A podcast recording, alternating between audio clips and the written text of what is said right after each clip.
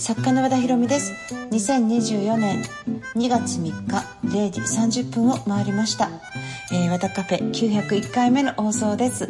えっ、ー、と今日は節分ですね。えー、っとぜひねやっていただきたいんですけど私は今日はですねえー、っと神田明神であの台に立ってあのなんていうのあの肩が怒った侍のやつですね。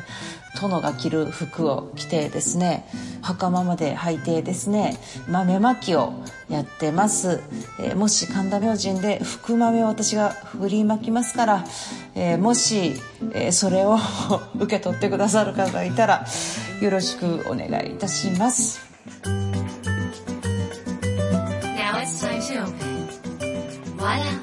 カフェ改めまして FM 富士をお聞きの皆さんこんばんは。和田カフェのオーナー和田博美です。えっ、と旧正月明けということで本当に2024年になったっていうか新年明けましておめでとうございますっていう日に明日がねえー、っと今日が大晦日ということで明日があの明けましておめでとうございますになるわけですけどまああの切り替えがね本当は12月31日じゃなくて実は今日なんだっていうねあの暦の上では今日ということになりますからえー、っとなんか役が抜けた人とかはね去年まで厄年だった人は実は明日から抜けますよみたいな。まあいや違うんだ私は今年から厄年なんだちょっと今日からなっちゃうわけですけど。まあ抜ける人だけちょっとあのラッキーってなんかスッとしてね思っていただきたいと思います。厄年とかそういうのってあんまりないとかねなんか気にしない人もいるんだけどまあね昔から言われてることだからね。あるのかなと思わないでもないですけどなんか抜けるとバーっていろんなこと変わる人もやっぱり世の中にいらっしゃるしねまあちょっとどっちがどっちかちょっと分かんないんですけどただとにかく切り替えは明日というねことですね。何年の何月の何々みたいなやつはあの来年は明日からみたいなね本当はねそんな風にちょっと過ごしていただくとまあちょっと1月バタバタしちゃったなとか今年の元旦は地震とかもあってね非常にまたお正月が全然違うようになっちゃったと思うんですけどあのこの旧正月の大晦日を利用してねもう一回心新たにどういう一年にしていきたいかとかをね、まあ、考えるいい説明の日になるんではないでしょうか、えー、私は豆まきをします。えー、ということでですね、えーと、今週はあのまた、先週に引き続き私のワクワク電線ツアーという大きなイベントで質問をいただいてましてそちらお答えできなかった分引き続きしっかりお答えさせていただきます。感想の方もまた読ませてください。よろしくお願いします。ウィークエンドの始まりは和田博美の和田カフェ。どうぞ最後まで楽しんでいってください。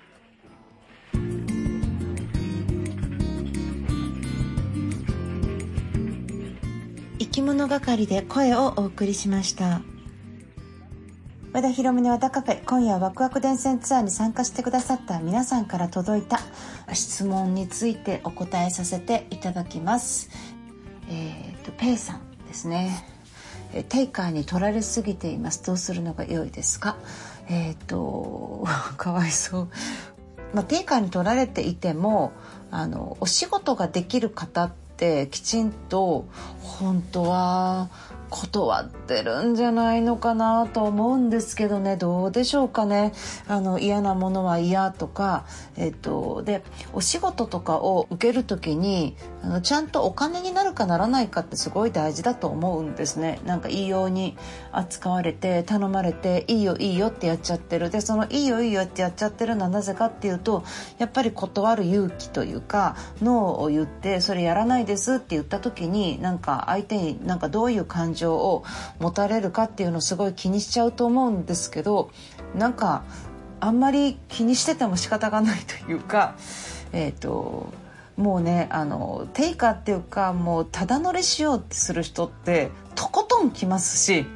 でとことん来るっていうかなんかあんまり世間世間っていうかこちらがどれぐらいそれはお金がかかってるかも想像ができないだと思うんですよ。だから例えばちょっとこれやっといてとかこれなんかお願いできるとかなんかあのいちいち一個一個質問をしてくるとかなんかちょっとぐらいいいじゃないですかみたいなこととかお仕事でもそうなんだけどでそれをするためにはどれぐらいの準備期間が必要でとかね。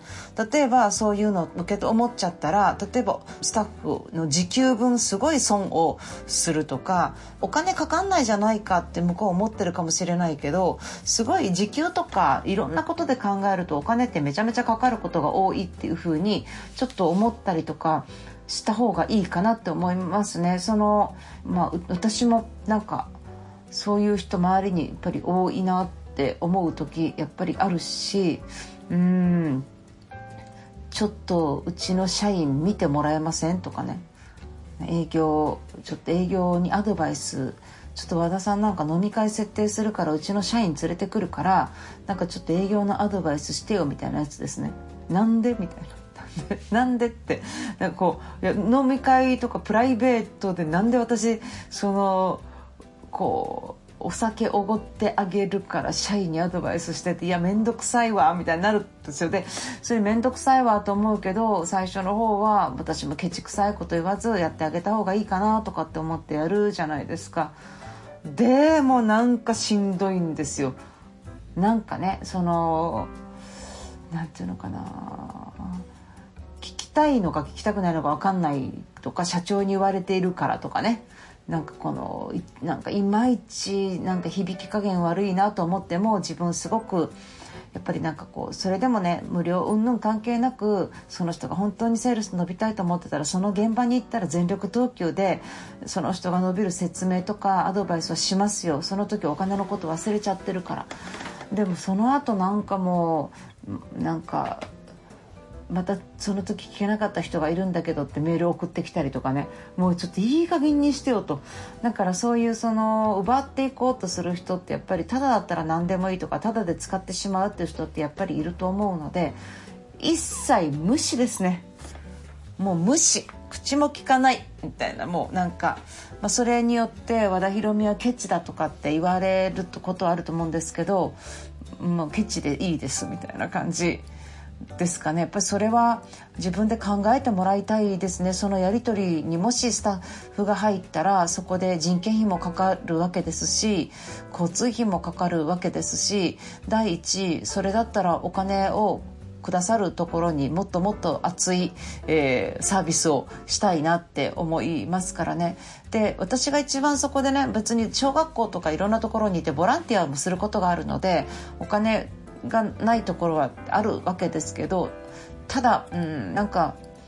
あるじゃんって思う時あるんですよ。そのなんかここ私たちはもう企業でお金がないのでなんとかって言われた時にいやいやあんた給料もらってんじゃんとかなんかこうみんなで寄付をすればとかなぜそう思うかっていうとうちのセミナーに来てる人たちは自分たちでお金を払ってくるからですよね。数万円払ってくる。そういう人たち10人集めたらお金集まるじゃないですか。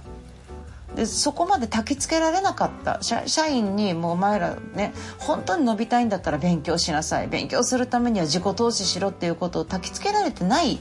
だなって思ったからそうするといくらやったって受け皿がもうちっちゃいちっちゃいおちょこの上に相当なエネルギーを注いで全部溢れて流れてもったいないからそれだったらやんないって思ったっていうことですね。だからテイカーさんって取っても受け取れないんですよ。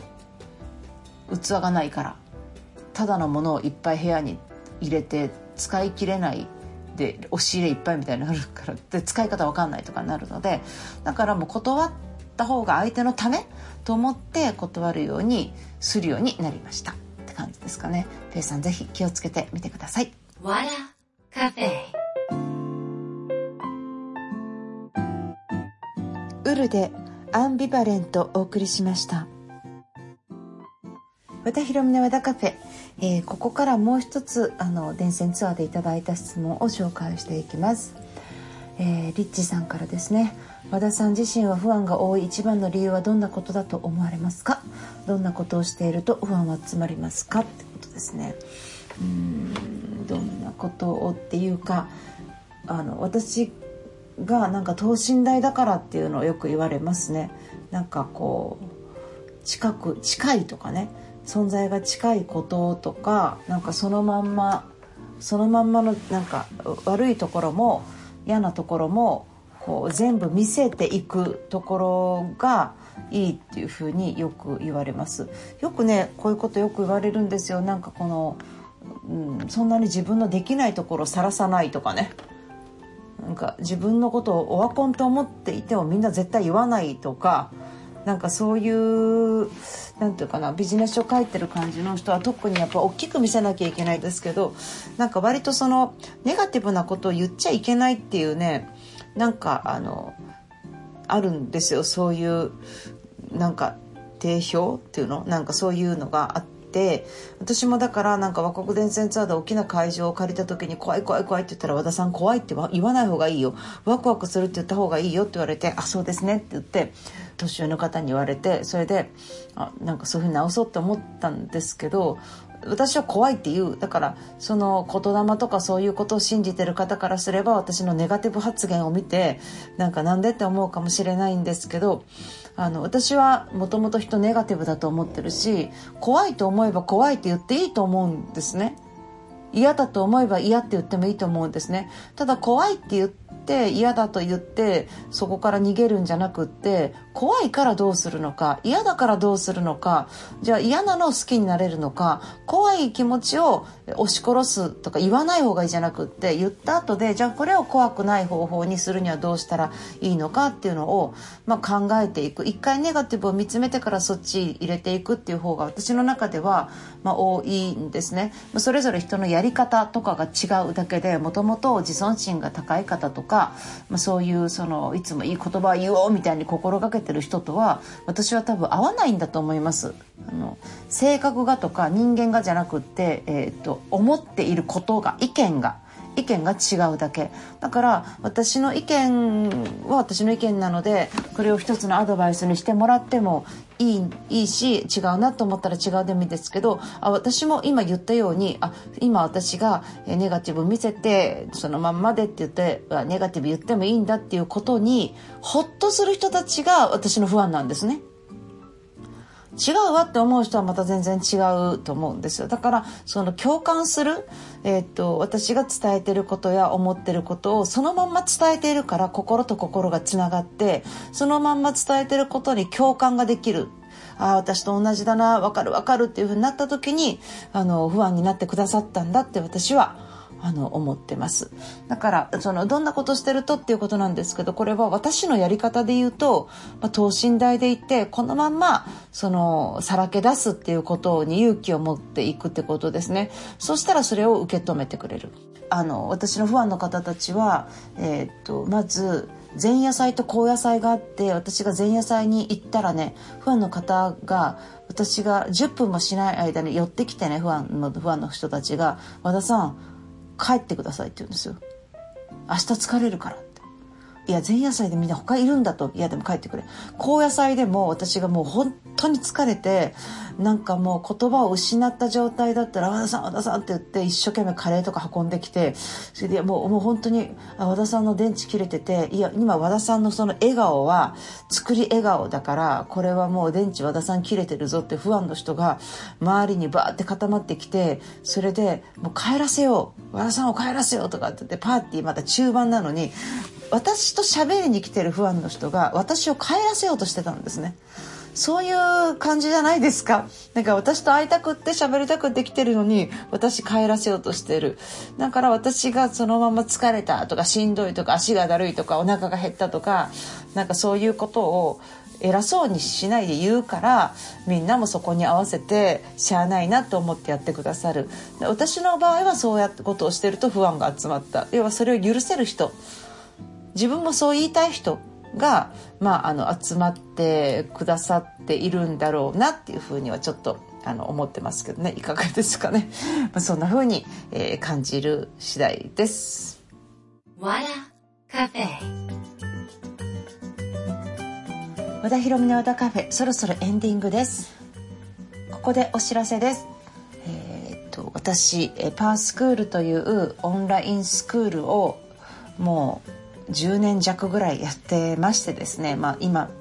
オンラインサロンが流行る前からずっとやっていて長く続けてくださってる方もいるんですがこちらはあの本当に今私が、えー、とこれからお芝居とかも多くなってくるので定期的なセミナーよりも本当にパワースクールに力を入れていこうっていうふうにシフトしているんですね。会員様向けのサービスにシフトするでそんな中であの、えー、やってたセミナー営業セミナーとかもパワースクール内に集約してしまおうって自分で思っています。それが、えーとまあ、2月末か3月ぐらいからスタートになるんですけど今回いつものパワースクールは何やってるかっていうと、まあ、月これ5,000円オンラインサロンで5,000円って高いっておっしゃるんですが普通のオンラインサロンってなんか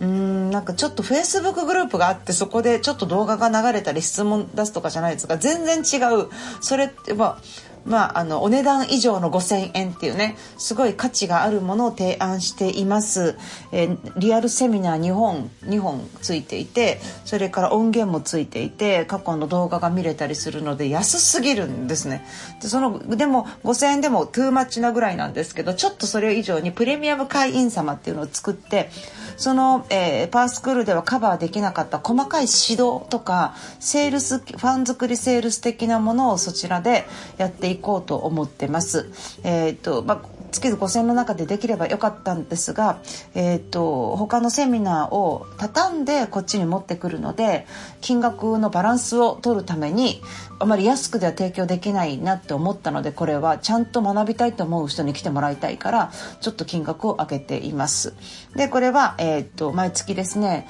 セールスセミナーを実施しながらこれから本当にお金が欲しいとか稼ぎたいっていう人多いと思うんですけど売れる力ないと無理です。本当にもうこれあの身につけておかないといけないですいや特別な才能とか技術があればいいけどやっぱり企業賞が副業賞が売り込みできないと仕事増えないじゃないですか。紹介だけでやっていける人もいると思うけどでもやっぱりそこできちんと伝えていくとかどういうこと自分ができるかを伝えていける力ってすごい大事だと思うんですけど、まあ、そういう力を身につけるコミュニティを作ります。なので、えーともしそういうこれからそういうところ伸ばしたいとか副業したいとかって思ってる方いたら言葉の伝え方で不安ができるできないって決まりますしどういうサービスをするのかそれをどういう表現をするのかまたね副業これからしたい時にこういうサービスでいいのかこういうビジネスでいいのかっていうのはディスカッションしながら決めた方がいい場合もあってなんかえそんなアイデアでいいの？みたいな。それで起業したら危険だとかさ。なんかお金もないのに最初からどんどんいろんなもの作って結局起業しても失敗する人も多くいらっしゃるんですよ。あの私から見ればちょっとぬるいなって思うことってすごく多くってなんかお金稼ぐってそんなもんじゃないぞみたいなね。そういうところもちょっと厳しめなことも言うかもしれませんがあのお金ってそういうものでそこさえクリアになればまた変わってくると思います。だから私も起業します。頑張ります。なんかちょっとこういうのやってみようかと思ってても売れなかったらアウトじゃないですか。そうやってアウトになった人って今までいっぱいいません？コロナの中でも副業起業した人いると思うんですけどそういうのも含めてアドバイスができると思うので、まあ、あのこれから、え、そういうプレミアム会員せめて1年ですね1年続けていただきたいと思いますこちらの募集に関しましては毎日書いている和田ビジョンというメルマガで募集をしていきますのであのまずは和田ビジョン無料ですから取っていただいてそちらちょっとチェックをしてみてください。えっと、引っ込み思案でもおとなしくてもですねあのそういう力を身につけることは十分可能です、えー、生まれた時からね小学校の時から積極的だった人が優位あるところにいてねで絶えずセールスとかそういうお金を稼ぐとかっていうの積極的な人が SNS の界隈でもみんな活躍するんですよ。だからそういう人たちがお金入りやすくなるんですけどそうじゃない人にもそういう流れを作るっていうことは全然可能ですし逆にそうじゃない人の方が流れを作りやすい世の中にえー、変わるんではないのかなというふうに思ってますので、えー、ぜひ学んでいただければと思います。私もそこは全力投球で、えー、お伝えしていこうと思ってます。よろしくお願いします、えー、ということで和田裕美の和田カフェ放送後翌週にはポッドキャストで配信しています。Spotify、iTunes そして Audible でぜひ聞いてください。和田裕美の和田カフェで検索してください。ラジオクラウドアプリでも配信しています。よろしくお願いします。えー、和田博美の和田カフェ今夜はこの辺りで閉店になります。皆さん今週も1週間本当にお疲れ様でした。まだお仕事中の方引き続き頑張ってください。来週もまた素敵な1週間になりますように。お相手は和田博美でした。